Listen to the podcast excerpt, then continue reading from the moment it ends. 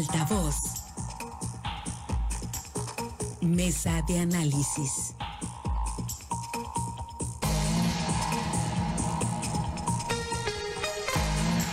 Estamos de regreso con más aquí en Altavoz. Muchísimas gracias por seguir pendientes de las estaciones de Grupo Chávez en el estado de Sinaloa y por supuesto a través de nuestra plataforma Altavoz TV Digital. Muchísimas, muchísimas gracias por seguir acompañándonos. Vamos a la mesa de análisis. Saludo este martes 28 de septiembre a Jorge Luis Telles. Jorge Luis, muy buenos días. Buenos días, Pablo César. Buenos días, Altagracia González, a Francisco Chiquete y a todos los que nos escuchan esta mañana aquí en Altavoz. Muchas gracias, gracias. Eh, Jorge Luis Chiquete, te saludo con gusto. Muy buenos días.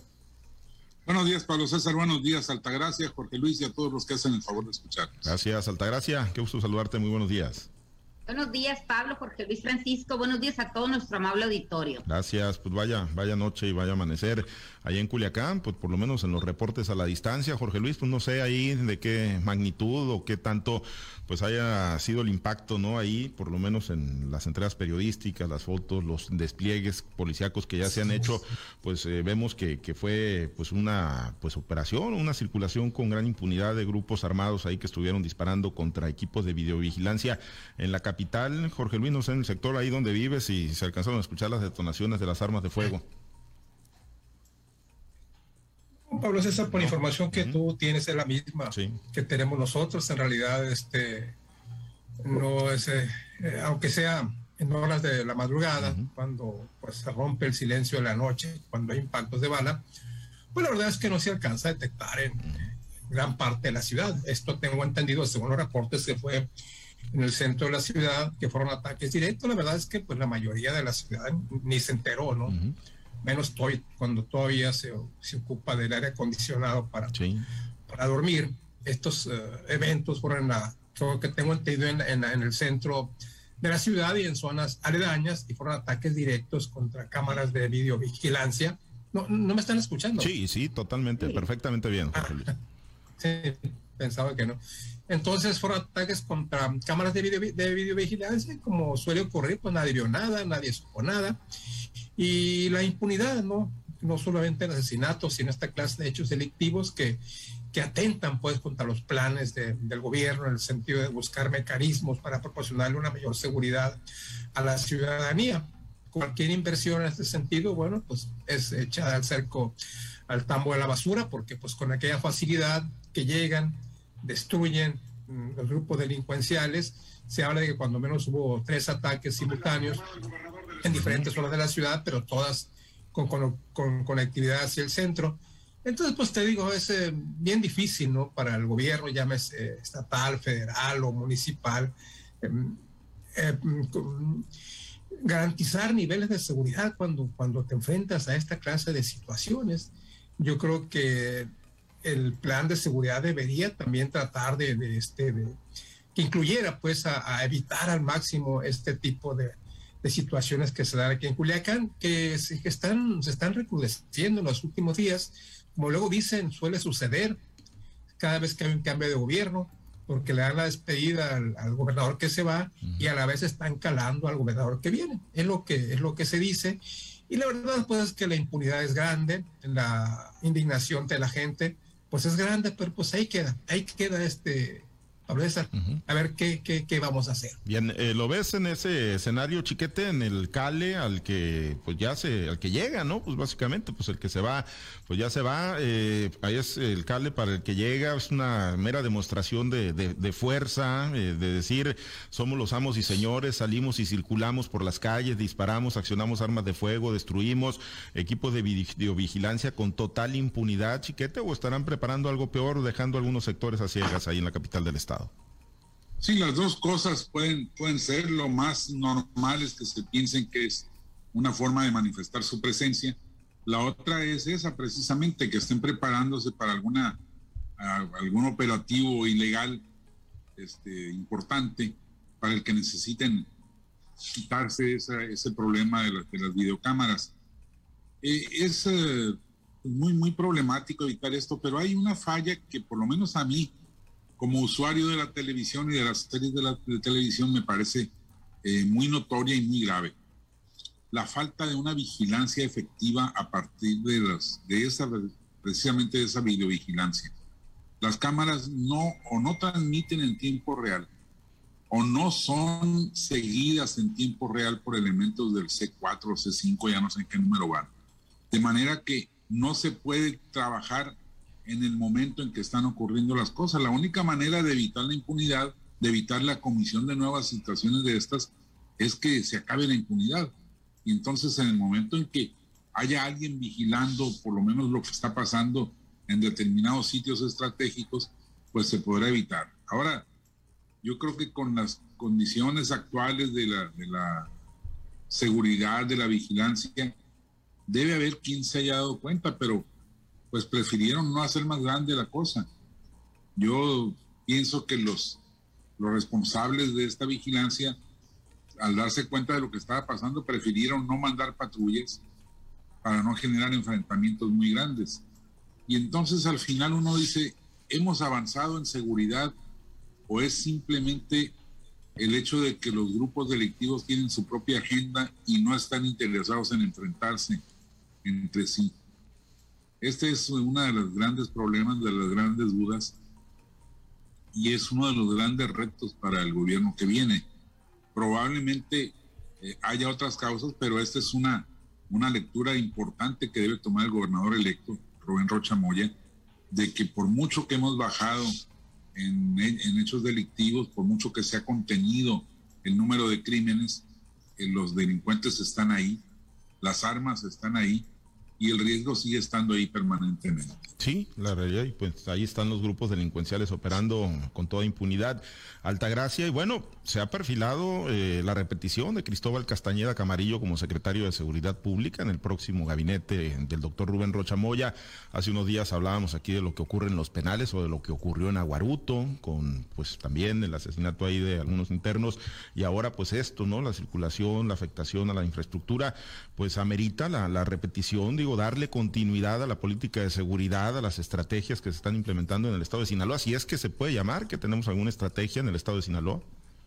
Bueno, hay que preguntarse cuál estrategia. Si estamos viendo que todos los días, un día, un día sí y otro también, encontramos que hay los índices, los índices de delincuencia no bajan, los asesinatos, las personas que se encuentran eh, tiradas en la calle o que veamos eh, los ciudadanos que vamos pasando por alguna colonia, nos ha tocado ser este, estar en medio de fuegos cruzados, no quiero decir que es todos los días, no quiero decir que es a todas horas, pero en muchas áreas de la ciudad se ve esta, este desborde de la delincuencia. El tema de las cámaras de vigilancia no es un tema nuevo. Esto ya ha venido, los que tenemos hijos jóvenes que, que platican y que escuchan y que saben lo que está pasando a veces en las calles cuando uno está dormido o que, o que no salen los medios de comunicación, te preguntan, oye mamá, ¿escuchaste o viste que pasó esto? Entonces, esto que pasó eh, en la noche de anoche o las noches de anoche, eh, es algo que ya se ha venido viendo desde hace mucho tiempo. También en Culiacán vimos cómo las cámaras de, videovigilancia fueron retiradas, incluso puedes pasar tú por el malecón o por las, los bulevares de, colonias que, eh, donde estaban instaladas y solamente ves el pie donde estuvo alguna vez un, un, poste, un, un, arbotante con una, con una cámara de videovigilancia. ¿Qué tan cierto es que todas esas cámaras fueron destruidas y que en realidad estaban instaladas? Porque pasa, pasa por el malecón y te vas a dar cuenta que existen arbotantes que no tienen ni siquiera el poste, solamente está el pie. En la colonia Las Quintas está solamente el pie, en la colonia Chapultepec está solamente el pie. Entonces, que digan exactamente cuáles, cuáles cámaras fueron las que fueron dañadas, porque quizás esto que está pasando es para ocultar otro tipo de situaciones que se está viviendo en el tema de la instalación de videocámaras.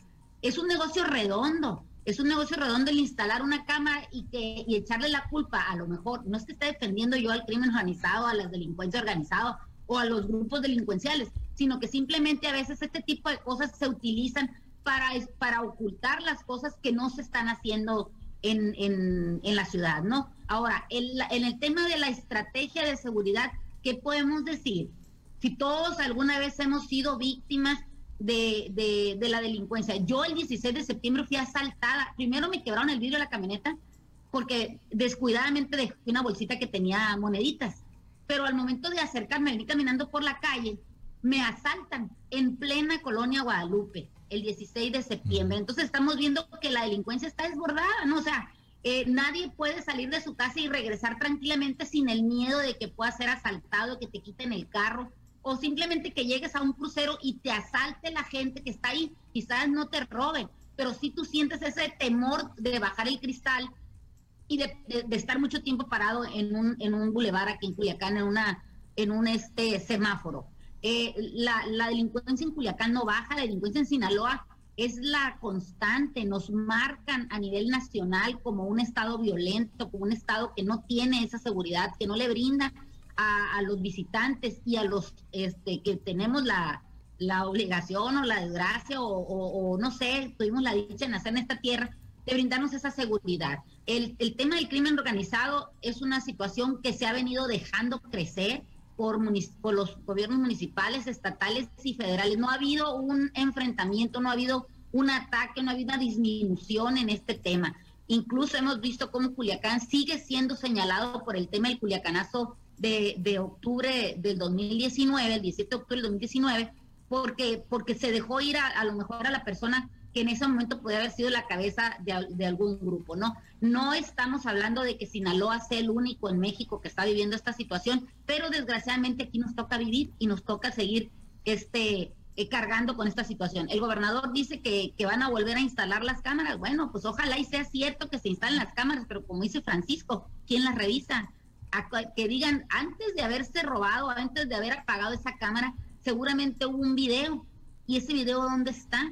Debería de ser tema de investigación porque se supone que debe de haber ahí la evidencia de quienes están disparando, si hay un carro, si hay una placa, si hay personas, hay muchas cosas que dejan al aire, solamente le dejan a la ciudadanía decir, ¿sabes qué? Balacearon las cámaras y se van a tener que volver a reponer y va a costar, eso sí, tantos miles de millones de pesos. Y que Dios eso sí queda claro. Sí, y que, que Dios los agarre confesados, ¿no? Ahí a los que pues, lamentablemente un día de esto les toque una bala perdida. Afortunadamente, y todo parece indicar, no fue el caso el día, el día de, hoy, la madrugada de hoy, la noche de ayer con este, con esta actuación. Y bueno, pues podrán presumir muchas cosas las autoridades, podrán dar eh, cifras alegres en el tema de seguridad, pero la realidad es que los grupos delincuenciales siguen saliendo en el momento que quieren, cuando lo desean, a operar con toda impunidad. Las autoridades se voltean hacia otro lado, se hacen de la vista gorda y ahora pues van a decir que están a ciegas porque no están funcionando los equipos de videovigilancia, pues, eh, pues destruidos por estos grupos delincuenciales. Bueno, pues ahí está el tema.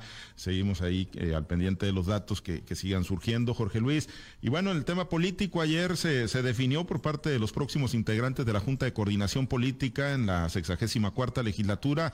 Va para Morén, eh, va para el partido sinaloense la presidencia de la mesa directiva, Jorge Luis, en el primer año.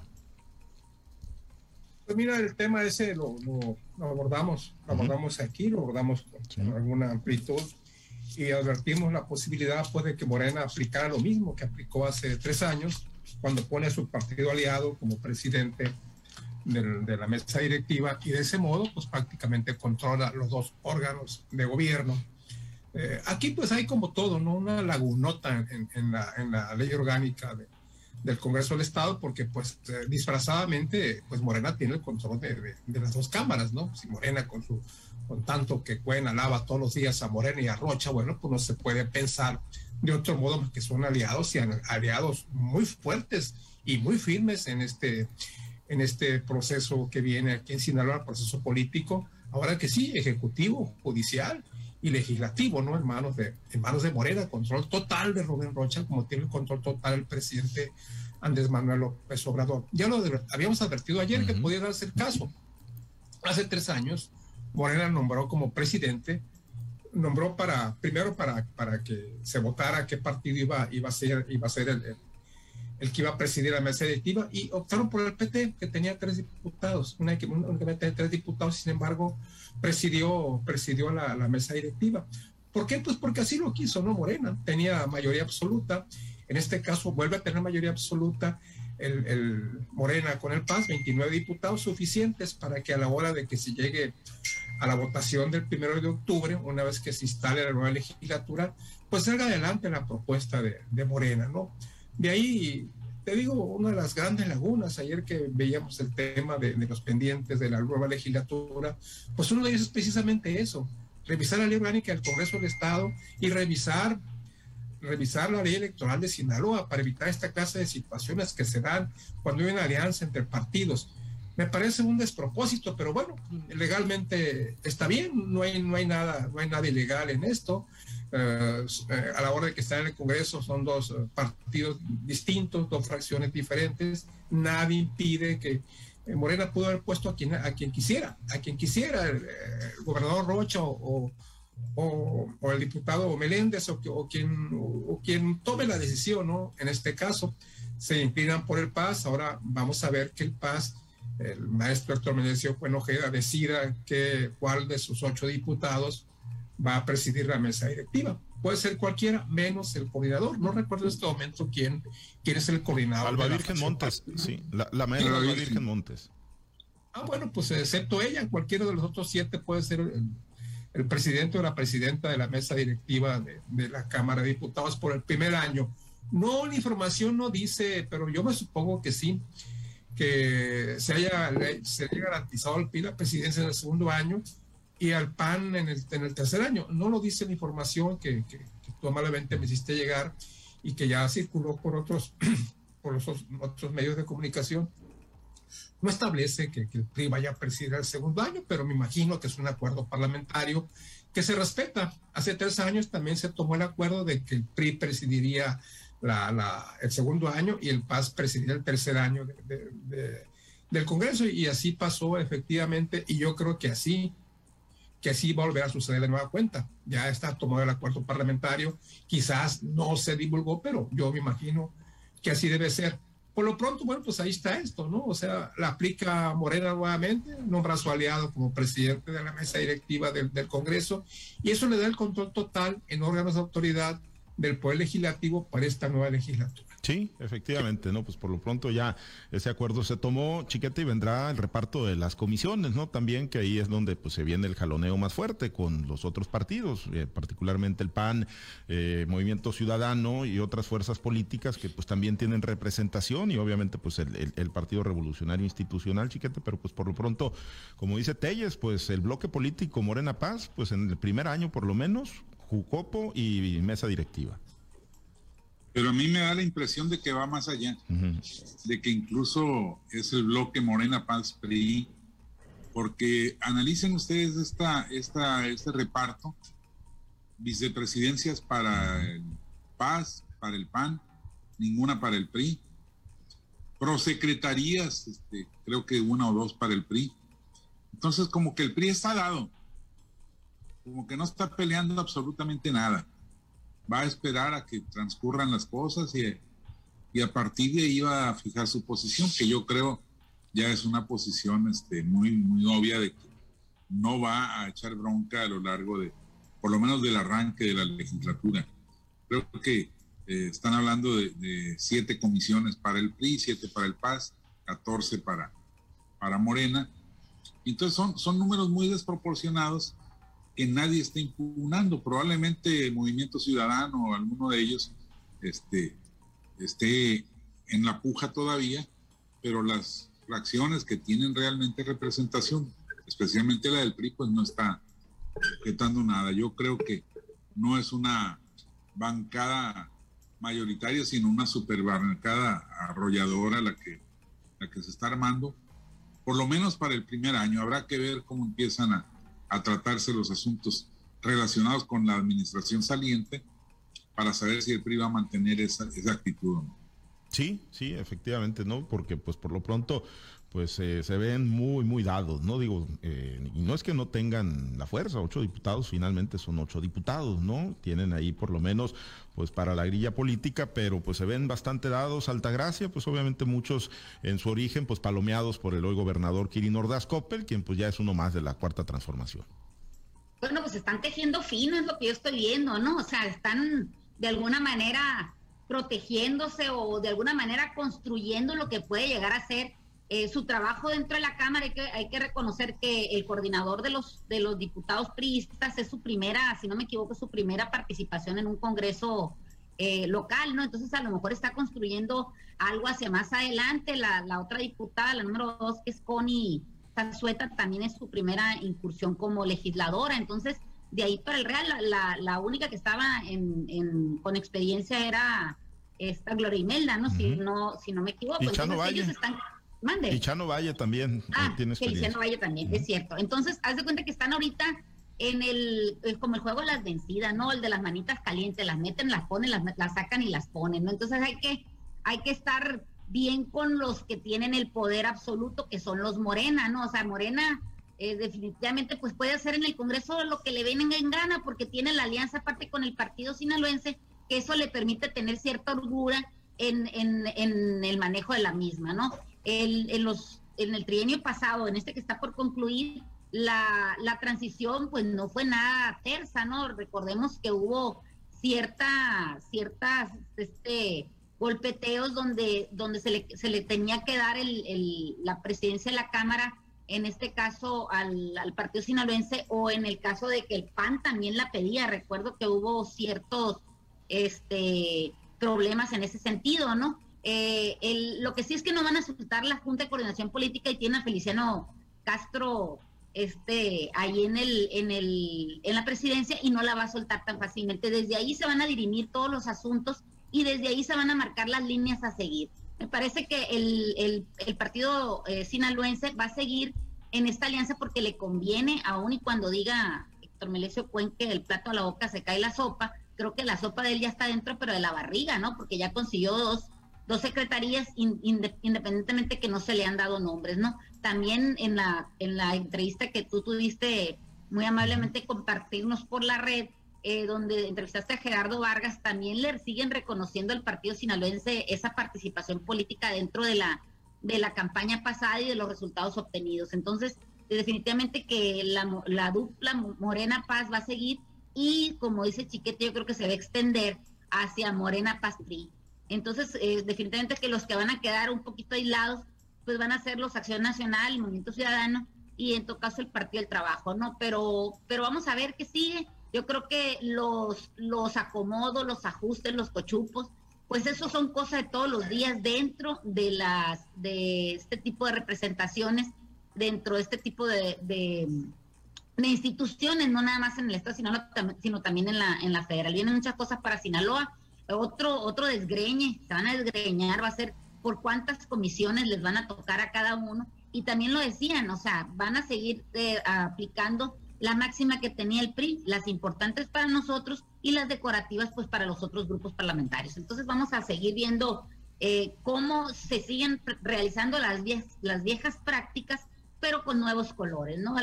El manejo va a ser el mismo. Me parece que, que Morena difícilmente va a soltar el, el, hueso que tiene o, o, va a soltar la mazorca, como dicen, el, el puerco no suelta la mazorca, súplicas, entonces, de ahí, desde, en ese sentido, va a transitar la Cámara de Diputados local. Morena sigue siendo la planadora, Morena sigue siendo la fuerza más importante y todos los demás son acoples y van a ir por lo que les convenga a ellos, no por lo que le convenga quizás al pueblo de Sinaloa. Muy bien, pues así se ve en este arranque de legislatura que ya está muy próximo a partir del 1 de octubre. Nos despedimos, Altagracia. Muchas gracias. Excelente día. Que tengan un excelente día. Gracias, Jorge Luis. Muy buen día puntualizar únicamente sí. que lo relevante en, en, el Poder Legislativo viene siendo indiscutiblemente la presidencia de la Junta de Coordinación mm. Política, ni tan siquiera la presidencia de la mesa directiva de, del Congreso, que es, que es eh, cuestión de representatividad y cuestión de, de, de llevar, de llevar el Toma control, lista. de una, el control de una, de una sesión, de una Cámara, pero pues hasta ahí, ¿no? Finalmente cualquier acuerdo se va a tomar por ya sea por mayoría simple, mayoría calificada, y ahí pues ni se ni, ni, por dónde hacerse, ¿no? El control absoluto lo tiene Morena, tenga o no tenga las comisiones o tenga la presidencia. Tiene Jucopo y tiene la mayoría, la mayoría simple, la mayoría calificada. ¿Y para qué quiere más? Pues? tiene poder legislativo, poder ejecutivo y poder judicial en el estado de Sinaloa. Exactamente. Tiene todo. Gracias, Jorge Luis. Buen día. Chiquete, excelente día. Buen día, saludos para todos. Gracias a los compañeros operadores en las diferentes plazas de Grupo Chávez Radio. Muchas gracias a Herbert Tormenta por su apoyo en la producción y transmisión de Altavoz TV Digital. Se quedan en la mazorca y buena música para usted. También manténgase conectado con nosotros a través de nuestro portal www.noticieroaltavoz.com. Soy Pablo César Espinosa. Le deseo a usted que tenga un excelente y muy productivo día. Usted ha escuchado Altavoz en Red Sinaloa con Pablo César Espinosa. El noticiero de Grupo Chávez Radio.